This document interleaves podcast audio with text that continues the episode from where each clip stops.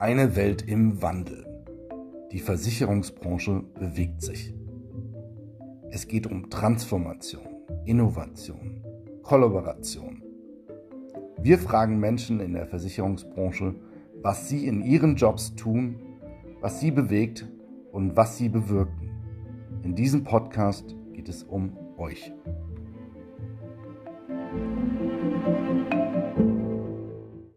Herzlich willkommen bei die Versicherungswelt im Wandel. In diesem Podcast sprechen wir über die Rollen in der Versicherungsbranche und die Menschen dahinter. Heute ist Roger Ceritius bei mir zu Gast. Roger ist CEO und Founder von FutureX und FutureX ist ein Think Tank und Do Tank äh, für Niedersachsen und Tochtergesellschaft der VGH bzw. des VGH-Konzerns. Roger, gib mir und den Hörerinnen doch bitte in 30 Sekunden mal einen kleinen Einblick in deinen Job.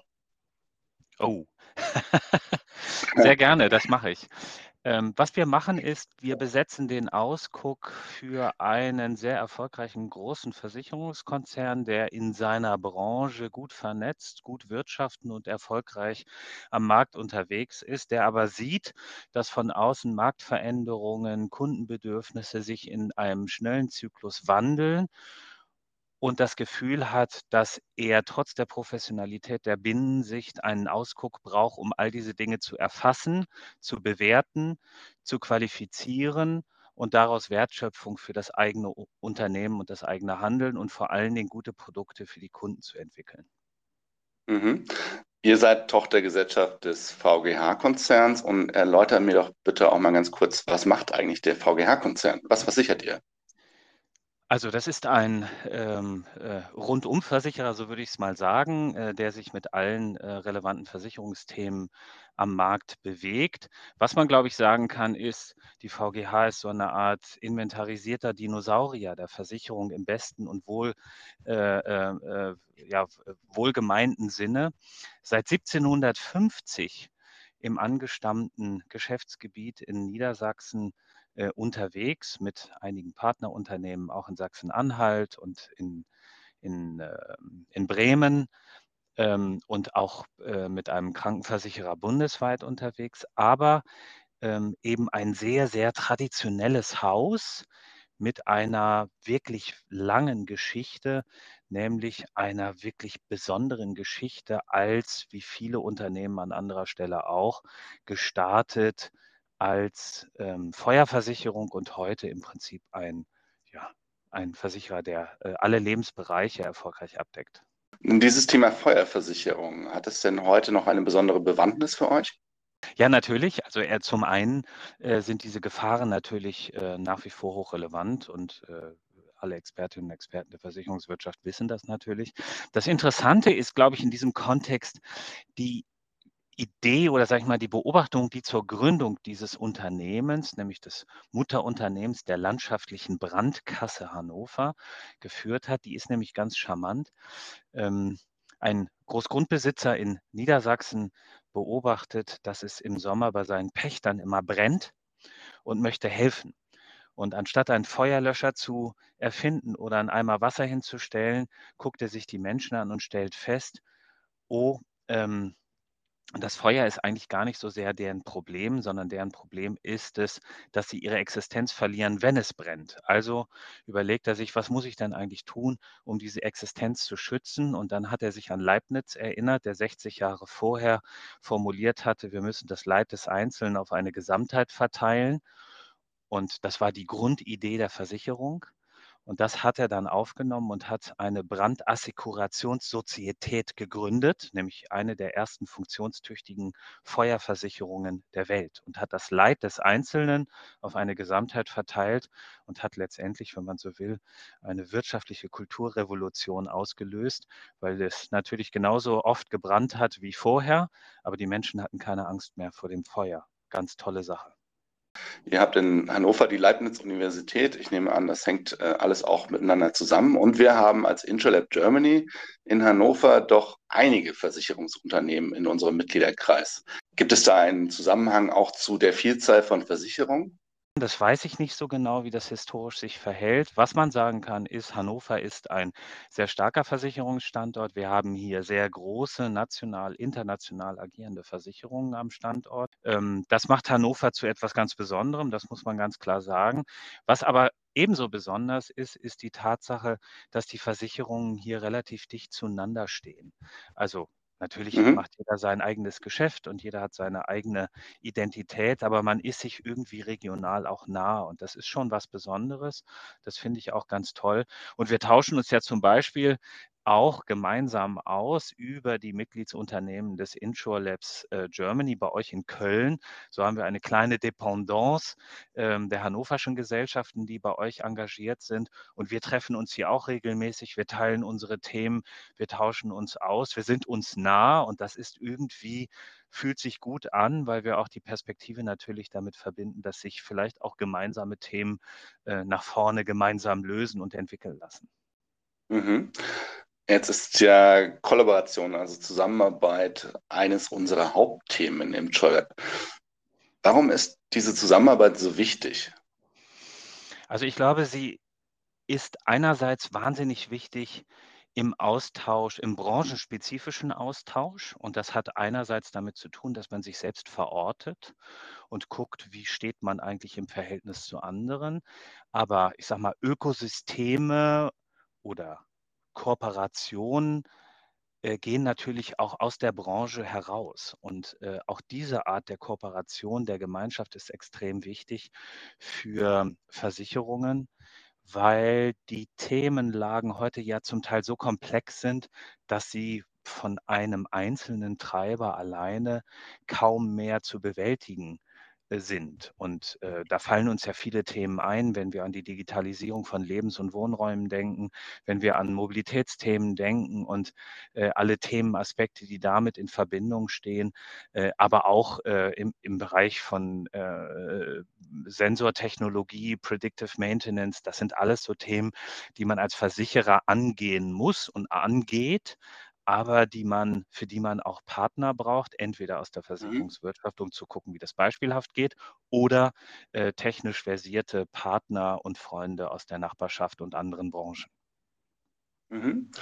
Jetzt würde ich ganz gerne mal auf deine Rolle als CEO von FutureX schauen. Wie bist du eigentlich zu diesem Job gekommen? Im Prinzip ist es genau die Geschichte, die ich an, eingangs schon erwähnt habe, nämlich, dass die VGH-Versicherung äh, für sich persönlich natürlich weiß, dass sie wahnsinnig gut vernetzt ist innerhalb der Versicherungswirtschaftsbranche zu seinen Marktteilnehmenden, äh, auch zu seinen Kunden natürlich und auch erfolgreich am Markt unterwegs ist. Dass aber tatsächlich auch am Horizont Veränderungen auf ein Versicherungsunternehmen zukommen, die noch gar nicht so richtig sichtbar, noch nicht so richtig greifbar sind. Also wenn wir mal fünf, sechs, sieben, acht Jahre zurückgehen, die ganzen Veränderungen in Sachen Mobilität waren eigentlich noch nicht so offensichtlich und auch ein bisschen schwer zu greifen. Und dann mhm. eine Struktur zu haben, die da draußen unterwegs ist, die Wissen kuratiert, die Freunde sammelt, die Kooperation ähm, äh, anstrebt, die tatsächlich, sage ich mal, mundgerechte äh, Themen wieder zurück in den Konzern. Das war die Idee und das ist eigentlich auch die Grundidee dieser Einheit. Mhm. Und was hast du davor gemacht? Ich bin in den Konzern gekommen ähm, zur Gründung der Unternehmenskommunikation auch eine schöne Geschichte, ein großes Mhm. Haus, das bislang einen Pressesprecher hatte, aber keine Unternehmenskommunikation, also sozusagen eine strukturierte Kommunikation nach außen eigentlich in dieser Form gar nicht richtig organisiert war, was Mhm. gar nicht schlimm ist, aber es war wohl nicht, wurde nicht gebraucht.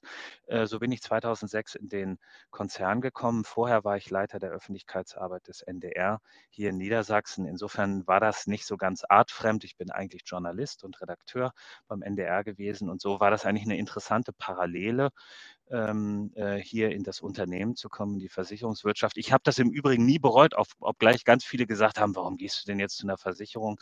Ich finde, das ist eine, eine ganz tolle Branche und auch ein ganz tolles Unternehmen äh, und das hat mir immer Freude gemacht. Jetzt ist ja das Geschäftsmodell Versicherung doch etwas spezieller als andere Geschäftsmodelle. Wie hast du dich denn als Seiteneinsteiger in diesem Themengebiet Versicherung eingefunden? Ich habe tatsächlich mich in einer ganz bestimmten Form eingefunden, nämlich ich habe immer diese Haltung des vielleicht naiven, aber vielleicht auch, sage ich mal, aus der Kundensicht guckenden ähm, ähm, Person für die VGH äh, und für den Konzern gearbeitet vom ersten Tag an. Und diese Form der Beobachtungsgabe, die eben nicht aus der Profession kommt, sondern aus dem Bedürfnis, habe ich immer als sehr konstruktiv wahrgenommen und auch in den Gesprächen wurde das immer gespiegelt. Insofern mh, hm, glaube ich, ist das äh, eine ganz gute Tugend und vielleicht sogar auch ein ganz guter Wert, wenn man nicht zu tief in den Themen ist, sondern wenn man auch tatsächlich mal eine doofe Frage stellen kann, die aber ernst gemeint aus einem Bedürfnis heraus formuliert wurde. Mhm. Jetzt hast du schon die Kundenperspektive genannt. Welche Skills brauchst du denn noch für deinen Job?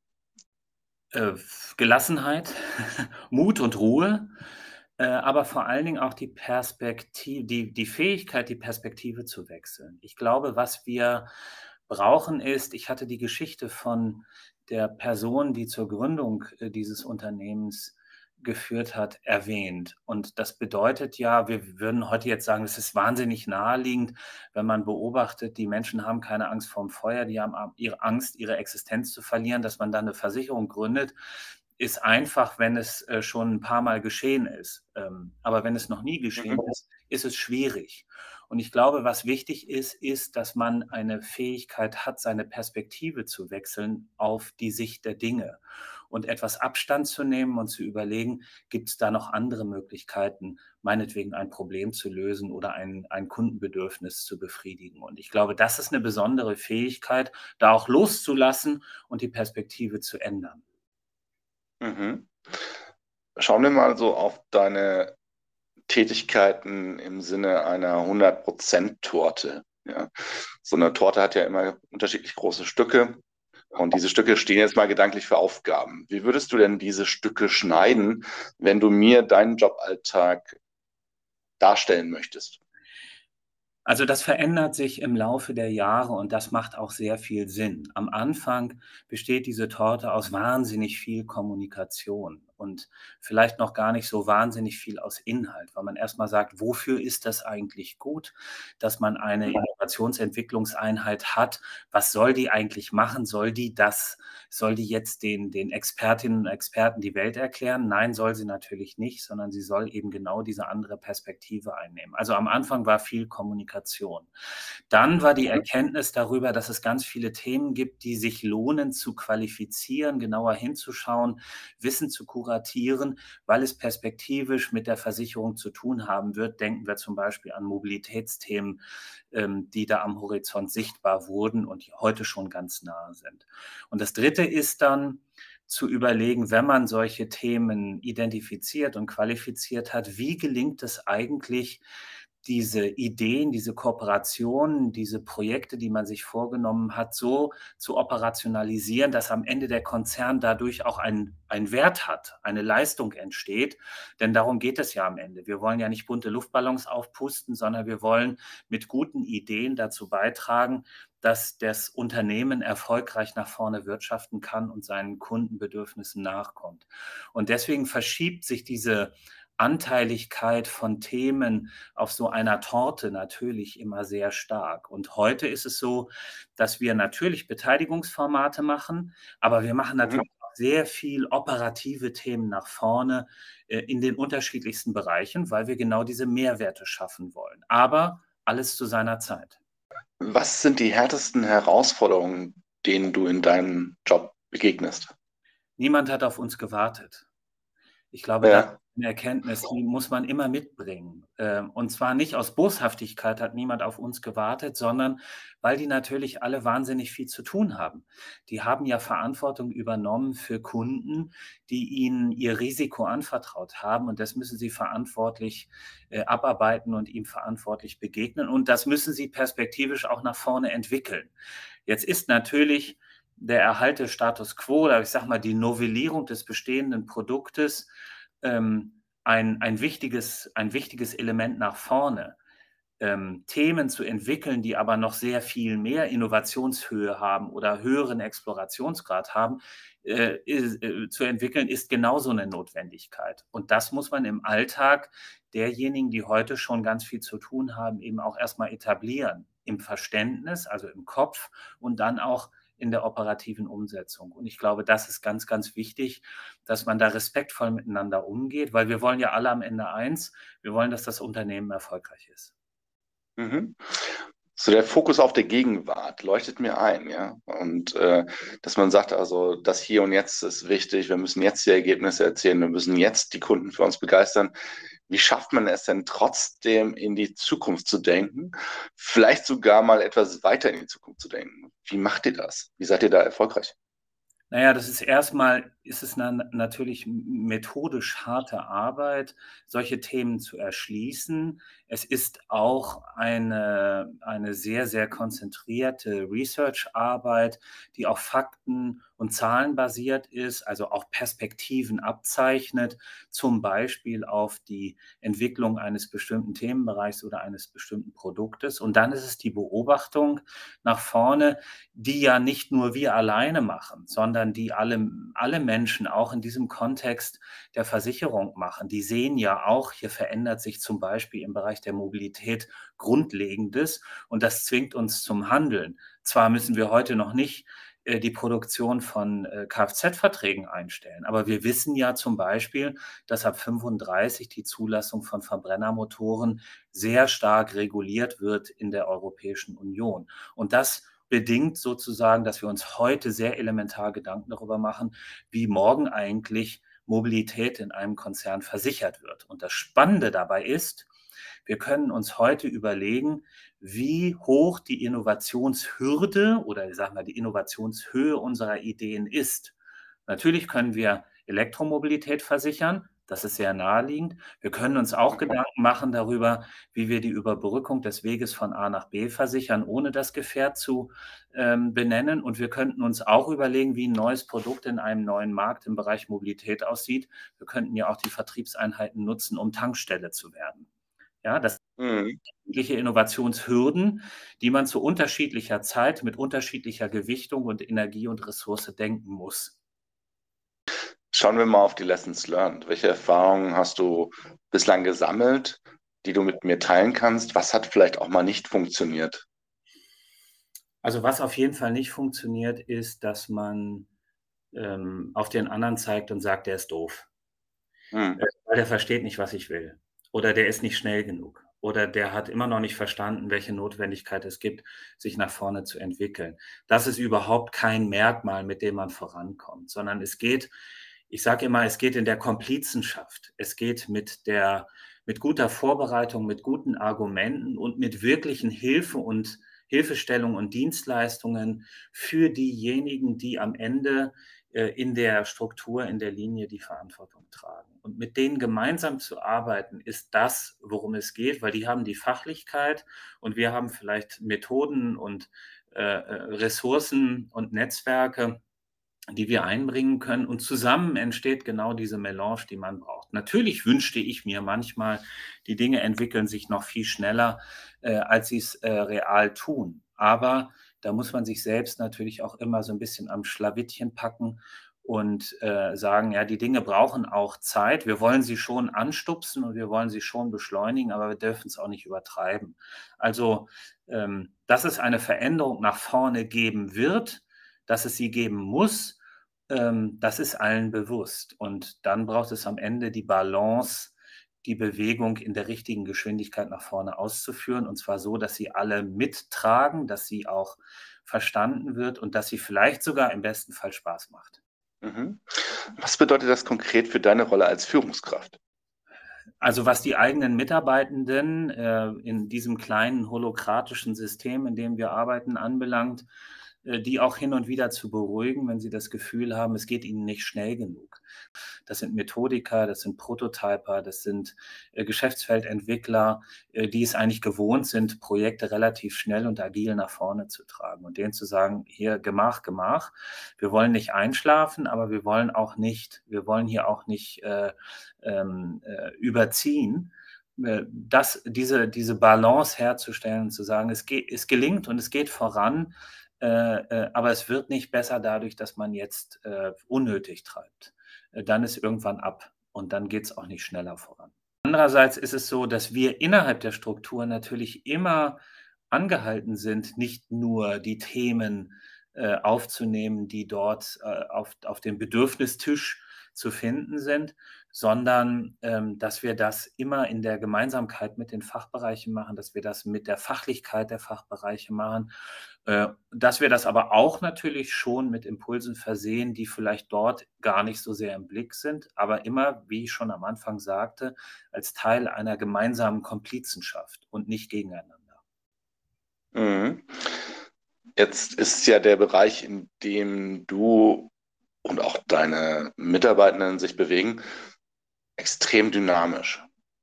Das heißt, ihr müsst natürlich etwas tun, um immer wieder auf dem Laufenden zu bleiben und auch neue Technologien äh, zu verstehen, neue Methoden aufzunehmen.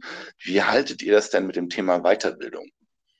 Ganz, ganz wichtiges Thema. Also wir haben, das, das ist bei uns eigentlich äh, Teil der DNA. Äh, und das gilt auch für jeden, der bei uns im Team arbeitet. Wir müssen uns nach vorne bilden und zwar im, im klassischen Sinne der Fortbildung ähm, äh, schlauer machen. Aber wir müssen vor allen Dingen zu jeder Zeit die Bereitschaft haben, die Nase vor die Tür zu strecken, um zu gucken, was da Neues ist. Und das machen wir eben. Wir machen äh, Startup Scouting, wir machen Startup Bewertung, wir gucken, was in den Märkten unterwegs ist. Die Leute sind auch unterwegs aus dem Team in ganz Deutschland, gucken, was passiert, engagieren sich, bringen sich ein, kommen in den Austausch. Wir haben ja auch beim Intro Lab mal ein, zwei Topic Groups gemacht. Nicht nur, weil wir was abzugeben haben, sondern weil wir natürlich interessiert sind an Feedback, an Reaktionen, an Netzwerk, an all diesen Themen. Also es ist für uns ein ganz, ganz wichtiges Thema und ich glaube, ich sage nichts Falsches, äh, wenn ich behaupte, dass wir hier jeden Tag im Prinzip in so einer Learning Journey sind. Ähm, ähm, zu unter, ganz unterschiedlichen Themen und mit ganz unterschiedlichen Perspektiven. Mhm. Und würdest du nicht manchmal auch wünschen, dass andere das genauso sehen? Aber ich kann das gar nicht beurteilen und ich glaube, es wäre auch vermessen, wenn ich jetzt sagen würde, das müssen alle in der gleichen Art und Weise machen. Ich glaube, das hängt sehr stark davon ab, in welcher Funktion man unterwegs ist. Aber wenn unser, wenn unsere DNA es ist, sozusagen hm, das zu bewerten und zu beurteilen, was morgen kommt, dann muss man anders aufgestellt sein, als wenn man zum Beispiel die Automatisierung des Jetzt vor Augen hat. Deswegen würde ich das gar nicht gegeneinander stellen, sondern ich würde eher sagen, äh, jeder muss in seinem Bereich gucken, welches Handwerkszeug er oder sie braucht, um die Arbeit äh, immer sozusagen auf der Höhe der Zeit zu organisieren. Dass es da Unterschiede gibt, da bin ich mir sehr wohl klar, aber da fehlt mir der Überblick, um das zu bewerten. Eins kann ich aber sagen, das macht irre viel Spaß, voranzukommen. Es macht irre viel Spaß, was Neues dazu zu lernen. Und das weiß jeder, der sich damit beschäftigt. Schauen wir nochmal auf deinen eigenen Job in fünf Jahren. Wie sieht er aus? Wie hat er sich weiterentwickelt? Und wie bereitest du dich heute schon darauf vor?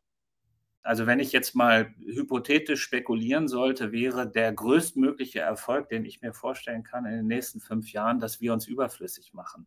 Weil all das, was wir können, all das, was wir heute machen, als Teil einer unternehmerischen DNA so verankert ist, dass die Strukturen daran ausgerichtet ähm, in der Linie dafür sorgen, dass alle Einzelbereiche das Thema Innovationsentwicklung nach vorne als einen festen Bestandteil ihrer täglichen Arbeit sehen. Wenn das so wäre, wäre ich super glücklich. Dann wären wir überflüssig und ich könnte andere Dinge machen. Ob das so kommt, das wage ich mal zu bezweifeln. Irgendwann schon, aber in fünf Jahren sicher noch nicht. Aber dafür zu arbeiten und jeden Morgen aufzustehen, das kann ich mir gut vorstellen. Unternehmens-DNA, sprich, wir reden über die Unternehmenskultur und dein Job ist ja quasi auch prägend für die Unternehmenskultur, beziehungsweise nimmt Einfluss auf die Unternehmenskultur. Gibt es denn irgendeinen Trick, den du mir verraten kannst?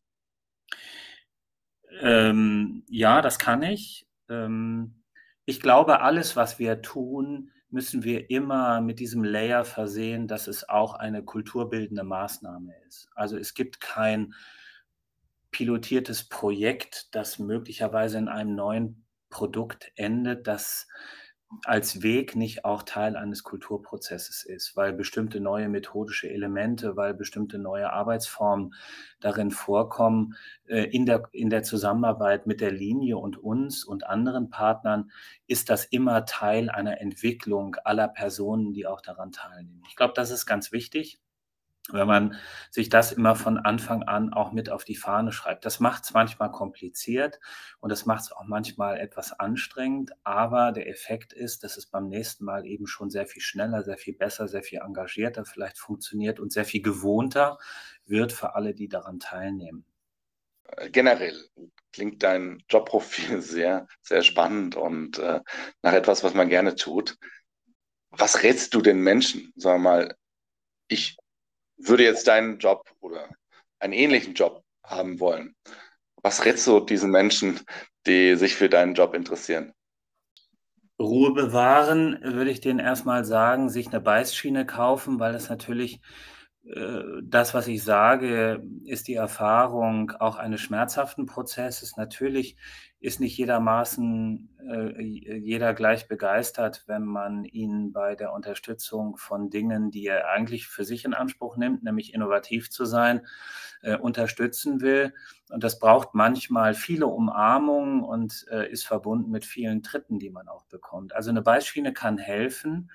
Das andere ist aber auch eine Zugewandtheit, eine Freundlichkeit, ähm, eine Lust äh, an, an der Veränderung, auch den Mut und vor allen Dingen natürlich auch das nötige Basiswissen. Wir machen diesen Job gerne. Ähm, es ist ein schwieriger Job, aber es ist eben auch ein erfüllender Job, wenn es gelingt. Und wenn unsere Zuhörerinnen und Zuhörer mit dir Kontakt aufnehmen möchten, wie könnten sie das am besten tun? Ja, man findet uns eigentlich auf allen bekannten Netzwerken, ähm, äh, auf LinkedIn, auf Xing, äh, auf äh, Instagram, wir haben einen YouTube-Kanal, wir haben aber auch eine Page, auf der man mit uns in Kontakt kommen kann. Und das Allerbeste ist, wir arbeiten zwar mit einem äh, zentralen Fokus auf die VGH-Versicherung und ihre angeschlossenen ähm, äh, Beteiligungen und Unternehmen im Verbund. Aber wir arbeiten eben auch für andere Partner. Das machen wir auch mit großer Begeisterung, wo wir die Leidenschaften, die Erfahrungen, die wir hier in der Konzernstruktur machen, auch teilen mit anderen und an anderer Stelle ähm, mit neuen Impulsen versehen. Und diese Art der Interaktion ist äh, sozusagen Win-Win-Win für alle, die daran teilnehmen. Und das machen wir sehr gerne. Insofern, äh, wir sind äh, immer gesprächsoffen, wir teilen gerne und wir freuen uns natürlich auch immer über Austausch und über neue Lernerfahrungen die wir machen in diesem Austausch.